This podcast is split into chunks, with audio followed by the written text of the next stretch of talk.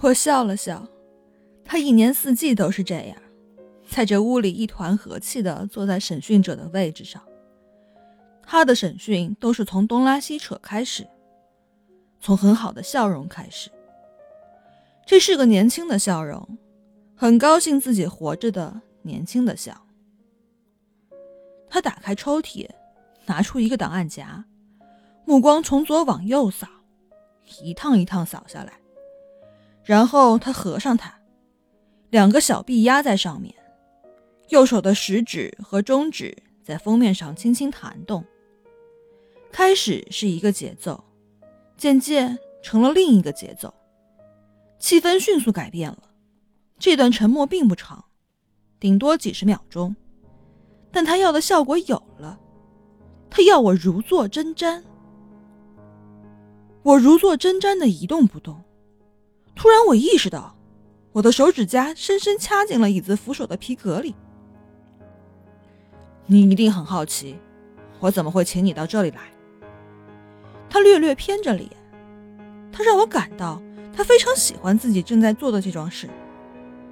他弹着手指说：“要我，我就会很好奇。”他开始从这桩事里得到娱乐。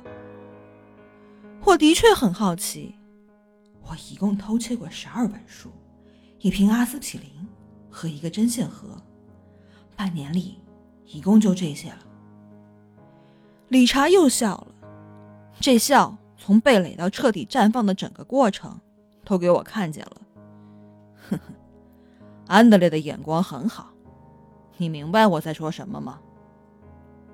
安德烈，我当然知道理查在说什么。我不知道你在说什么。安德烈·戴维斯，没错吧？哦，你是说安德烈·戴维斯啊？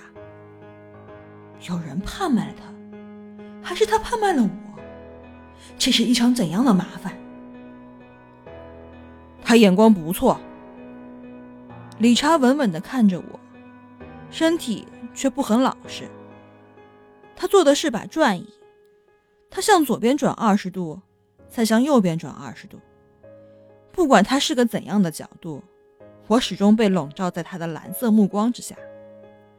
他在档案夹上轻弹的手，突然收在空中。安德烈·戴维斯和你是什么关系？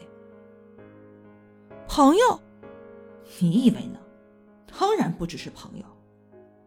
正儿八经的男女朋友？就是朋友。戴维斯先生说，你们是正儿八经的男女朋友，有婚姻趋向的，在美国被看成正儿八经的恋人关系。